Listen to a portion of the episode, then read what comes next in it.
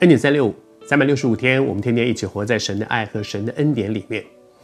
上帝差遣耶利米去对当时那些掌权者说一些很重要的提醒。神爱这个国家，神爱这个他所兴起的神的仆人，所以神兴起另外一些人成为他的帮助者，去提醒他他应该怎么做。接下来这几天，我想要跟你分享的是，神透过耶利米对当时的掌权者他所说的话到底是什么呢？神的心到底是什么呢？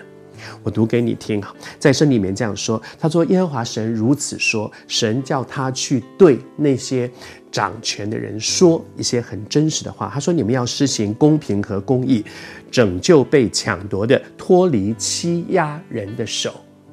神对我们的心到底是什么呢？”圣经里面有一卷书叫《弥迦书》，那里面也是透过一个先知，他对当时的那个世代说：“耶和华神对我们所要的是什么呢？行公义，好怜悯，存谦卑的心，与神同行。行公义，好怜悯。行公义是做事，做的事情上，我我做的一些决策到底是不是公平的，是不是公义的，还是是我有很多的私心的，是为自己的？行公义。”好怜悯，怜悯是对人，对人有没有一个慈悲怜悯的心？比如说，在这段经文里面说，要去拯救那些被抢夺的，脱离欺压人的手；被抢夺的，脱离那些欺负他们的。这些被抢夺的是什么？用今天的话说，这叫做弱势。神是在乎弱势的，神在乎在我们所在的这个环境里面有没有公平，会不会有人就是一直欺负别人？求主把那个心放在我们里面，里面有一个心说：“我看不得这样的事，我看不得别人被欺负。”你知道圣经里面有一个人叫摩西啊，摩西，上帝给他有一个很大的托付。神为什么选择这个人？他生命里面有一件事情，当他看见希伯来人被别人欺欺负，他的民族、他的这些他的同胞被别人欺负的时候，他会跳出来。其实那个时候他在埃及的王宫，谁也动不了他的位子。